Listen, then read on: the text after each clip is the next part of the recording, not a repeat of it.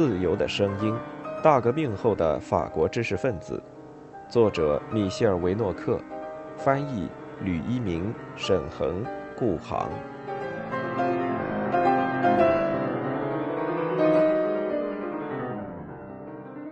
巴黎评论则丝毫不需要通过小说中这样或那样的人物之口来传递思想。对于这些思想，巴尔扎克完全自觉地予以接受。他当时毫不犹豫地加入了反革命的嫡系。人们觉察得出来，他曾读过约瑟夫·德麦斯特尔和路易·德·伯纳尔的作品，同时还保持着其特有的腔调：权力只可能来自上层或下层。想从中间获取权力，就是想让整个民族用肚子走路，就是以最赤裸裸的利益和个人主义来引导他们。基督教是一种反对人类堕落倾向的完整制度，而专制统治是压抑对立的社会利益的完整制度。这两种制度是连贯一致的。没有天主教，法律就没了仲裁权。对此，我们今天已经有了证据。我要公开表明的是，我更倾向于选择上帝而不是人民。但是如果无法在绝对君主制下生活，我更倾向于选择共和国，而不是一个令人作呕的杂种政府。这个政府没有行动，缺乏道德，没有基础，缺乏原则。他在缺乏以上要素的情况下，任由各种激情爆发，并因为缺乏权力而使一个民族停滞不前。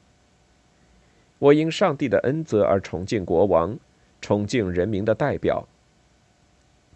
卡捷琳娜和罗伯斯比尔起的是同样的作用，两人均缺乏宽容，我也没有，而且永远不会指责1793年的不能容忍一己，因为我不理解愚蠢的哲学和诽谤者对宗教和君主制不宽容的指责。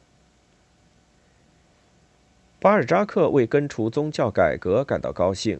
为取消南特敕令而叫好，路德或加尔文在教务问题上看法是否有理，并没什么关系。它涉及的是社会的世俗政府，而这些社会的基础因为新教徒那种任何事物都无法抵挡的检验精神而受到威胁。在约瑟夫·德麦斯特尔和路易·德·波拿尔之后，以及在安托万·勃朗德·圣伯内和夏尔·莫拉斯之前。巴尔扎克以不可能更明确的方式，把新教改革作为法国一切不幸的开端。博叙埃颂扬上帝、国王和家长，而加尔文则是自由、选举和个人化的源头。自那以后，人们才有可能理解曾与教会和君主制为敌的博尔罗亚尔的然森教派这一新教的变形。博尔罗亚尔的先生们，尽管披着宗教的外衣。充当经济学家、路易十五时代的百科全书派和当今空论派的先驱，他们都想要以宽容和放任之词掩蔽种种革命的考虑、保障和解释，一如自由、宽容是一种崇高的政治蠢话。波尔罗亚尔的先生们宣告了什么呢？斤斤计较的资产阶级。在一八四零年九月二十五日出版的第三期《巴黎评论》中，巴尔扎克谈及工人问题。自一八三一年里昂丝织工人起义以来，法国每年均发生工人罢工、骚乱和示威。思想家们则在孕育社会主义倾向。该词从十九世纪三十年代中期进入日常用语。一种不统一的工人运动在形成，时而自主，时而被融入共和主义反对派之中。人们已经看到，1834年4月，在里昂出现了一场共和派和工人联盟发起的起义，而在巴黎，类似的共和派骚动引来了时任内政大臣的提耶尔的无情镇压，以及在最高法院的无休止的诉讼。这些诉讼直到1836年1月才以许多人被判入狱告终。秘密会社在形成。其中，阿尔芒·巴尔贝斯和奥古斯特·布朗基的四季社最为出名。这类秘密会社的成员之一菲耶斯基对国王本人进行了谋杀，招来了九月法令。该法令尤其加强了对报刊的控制。一八三九年五月十二日，四季社试图在首都起义，但很快就被镇压。另一起被记载的事件是一八四零年路易·勒内·维莱姆的重大调查报告，受雇于棉纺织业的工人身体和道德状况发表。这份调查报告是一项由道德和政治科学院下达的任务，并于1835至1837年在法国北部和东部进行调查的结果。维莱姆堪称是对纺织业工人及其家庭的劳动与生活条件进行社会学调查的首创者。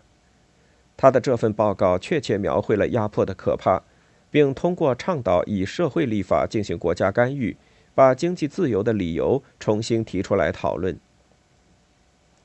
在这一期新出的杂志中，巴尔扎克就工人问题写了长文论工人。在前一期杂志里。他已经在论及路易·雷伯的著作《关于当代改革者的研究》时提到这一问题。他在这篇文章中赞扬了圣西门，尤其赞扬了傅立叶，赞扬他们意欲重新组织的想法。但是巴尔扎克在此文中亦指责他们赋予工业过多的重要性。这一指责对傅立叶来说丝毫没有根据。他的表现犹如伯纳尔。后者在生前即工业社会初露端倪时，亦蔑视工业社会。这一回，巴尔扎克对金钱国王予以了指责。当一个国家到了眼里只有金钱的地步，选举、政治权力统统建立在金钱之上，你有没有缴纳税金？当与利润这种反社会运动相对立的任何道德力量均不存在时，人们便可以明白工人的骚乱何以发生。在奥尔良主义的体制中，政府禁止自己在雇主和工人之间的调停权，但没有禁止自己炮击聚集在街头和在街头从事犯罪活动的群众的权利。但是，他写道：“请注意，当一个政府动用兵力去对付群众时，有错的并非群众，在任何情况下，错皆在政府。”甚至在政府是获胜者时亦是如此。巴尔扎克会是一个社会主义者吗？当然不是，除非他如马克思所言是个反动的社会主义者，或具有封建精神的社会主义者。然而，他的文章引来了傅立叶主义者，尤其是阿尔方斯·图斯内尔的感谢，后者送了他一只野兔和一些小山鹑，外加两只鹌鹑。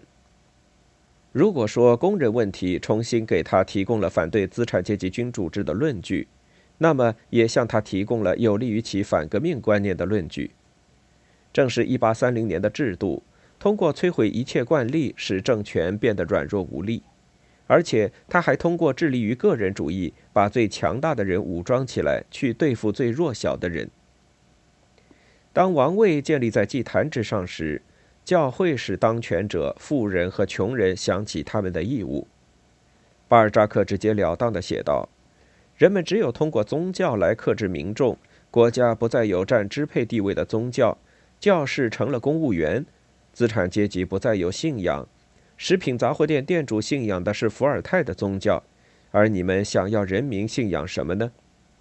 由世俗人士控制的公共教育没有凝聚力。”他重新确信，由此在家庭、社团、无产阶级、政治以及一切事物中，你们都没有抑制私人利益，而是通过让自由裁决学说出现极端后果去激发私人利益。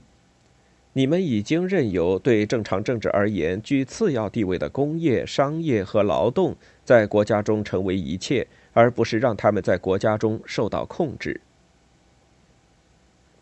巴尔扎克由此在1840年阐明了其反革命信条的一大部分内容，通过对自由和平等的仇视，为天然的等级制度辩护，相信唯有王位与祭坛的结盟才能够拯救社会，蔑视七月王朝制度和代议制，衰落的政治形势抨击了新教和染僧教派，为长子继承权和家长权威辩护，颂扬农业经济和不信任工业。他在晚年成了极端保皇派分子，即人们之后所称的正统派。对工人问题的新的关注显示出极右和极左之间的接近。他们具有共同的敌人及资产阶级的政权，而这一资产阶级已不再像1789年那样主要由法学家和文人代表，而是主要由代理商、工业家、银行家来代表。社会主义者想在平等基础上重建社会，他们的乌托邦在变化，但是他们把希望置于未来之中。由巴尔扎克充当代言人的正统派则认为。只有恢复黄金时代，才能解决问题。这一黄金时代的权威原则和对宗教的尊重是基础。十九世纪四十年代的巴尔扎克不怎么赞同信仰未来，他与进步的信仰没有共鸣。在其于一八三九年着手写的《阿尔西斯的议员》中，他甚至公开嘲笑说：“进步乃属于这类词语。”人们试图在他们后面聚集的更多是招摇撞骗的种种野心，而不是洞见。因为在1830年之后，他只能代表某些饥饿的民主主义者的主张。自称主张进步的人，就是宣称自己是探讨一切事物的哲学家以及政治上的清教徒。人们赞成铁路、雨衣、感化院、木块铺砌、黑人独立、储蓄所。不用缝制的皮鞋，瓦斯照明，柏油人行道，普遍选举，减少国家元首的年俸。这是自由主义一词的陪衬，为新的野心家提出的新口号。这是完整的描绘吗？巴尔扎克做出了分类了吗？然而，巴尔扎克真正的政治哲学是同时代人从他作品中记住的政治哲学。而他的作品在逐年形成壮观的一面。有趣的是，他在《巴黎评论》中表现出来的思想刻板，与作者生活以及他小说世界中引起联想的力量形成了强烈的对比。他的生活如何呢？在乡村本堂神父眼里，可谓无甚值得效仿的地方。他的奢华、对奢侈无节制的偏爱、累积的债务，可能算是一种贵族的生活方式。虽然巴尔扎克这位外省资产者的儿子只是通过用一个并未欺骗人的表示贵族的介词 do 装扮姓名来模仿贵族，他谴责金钱统治，同时却屈从于金钱的统治。他始终梦想发财致富，无所顾忌的想方设法做到这一点，从不知满足。作为不可知论者以及不甚尊重教会教育的人。他接连不断的恋爱经历几乎没能使他下决心以基督徒的身份赎罪。此外，他极好的体现了雄心勃勃的资产阶级最显著的品质——发奋工作。在他的生命中，上帝也要求去寻找财富。他的作品如何呢？维克多·雨果在举行巴尔扎克葬礼的那一天，在墓前说了这些令人难以忘记的话。不管他愿意与否，这部非同寻常的剧作的作者属于强有力的革命作家之辈。这位正统派分子竟然是革命者吗？但雨果已经说过，不管他愿意与否。同时代的人卡尔·马克思也进一步肯定了雨果的评价。马克思本人醉心于人间喜剧，曾想对他进行研究，只是从未有过时间。如果说巴尔扎克似乎很满意在其小说世界中机械地应用他的政治理念，那么对于空论派史家来说，人间喜剧只能作为档案。但是他笔下的资产者并非可概括为资产阶级，笔下的贵族人物并非可概括为贵族阶级，笔下的农民也并非可概括为农民阶层，或者说教士并非可概括为天主教。他的那些人物有他们自己的生活，并没有必然的反映作者给他们安排的社会地位。在每一种社会类别中，人物性格均在变化，优点和缺陷同等的分布在各种阶级和各种等级的人之间。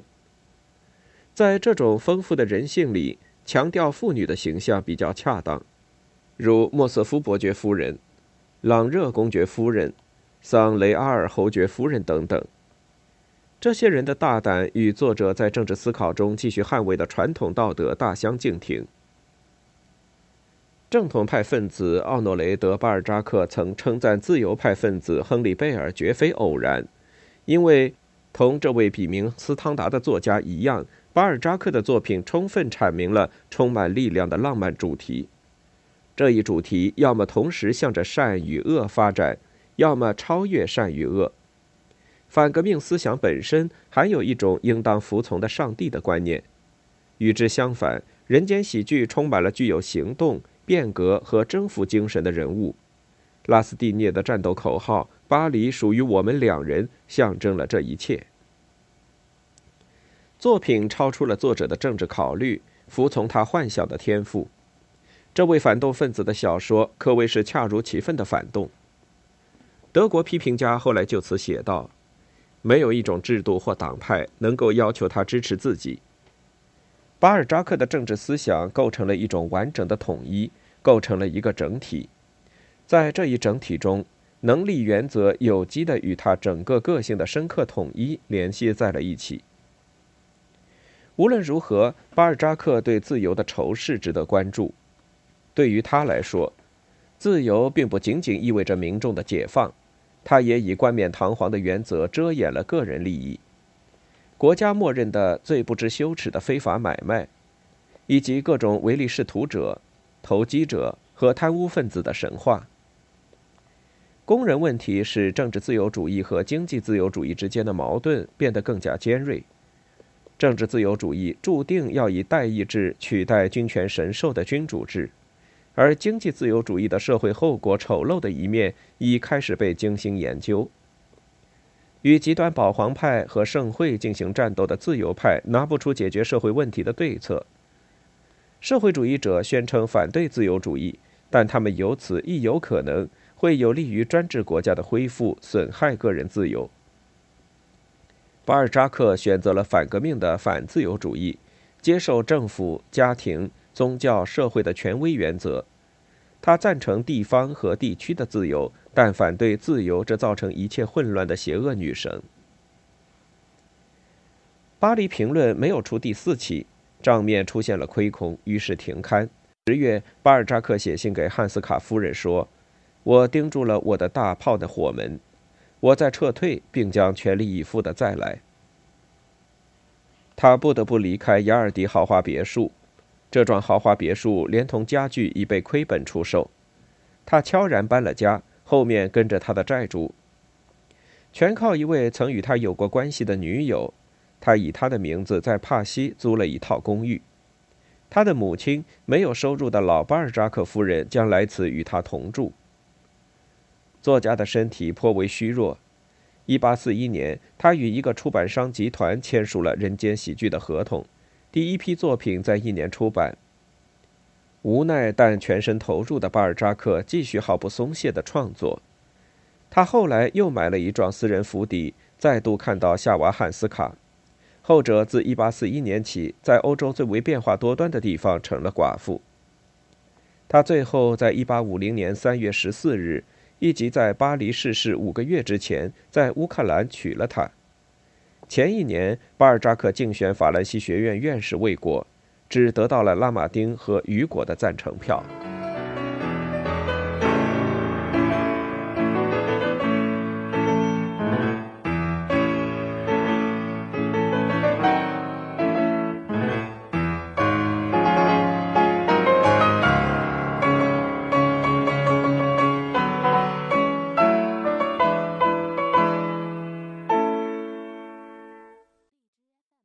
听完整版有声书。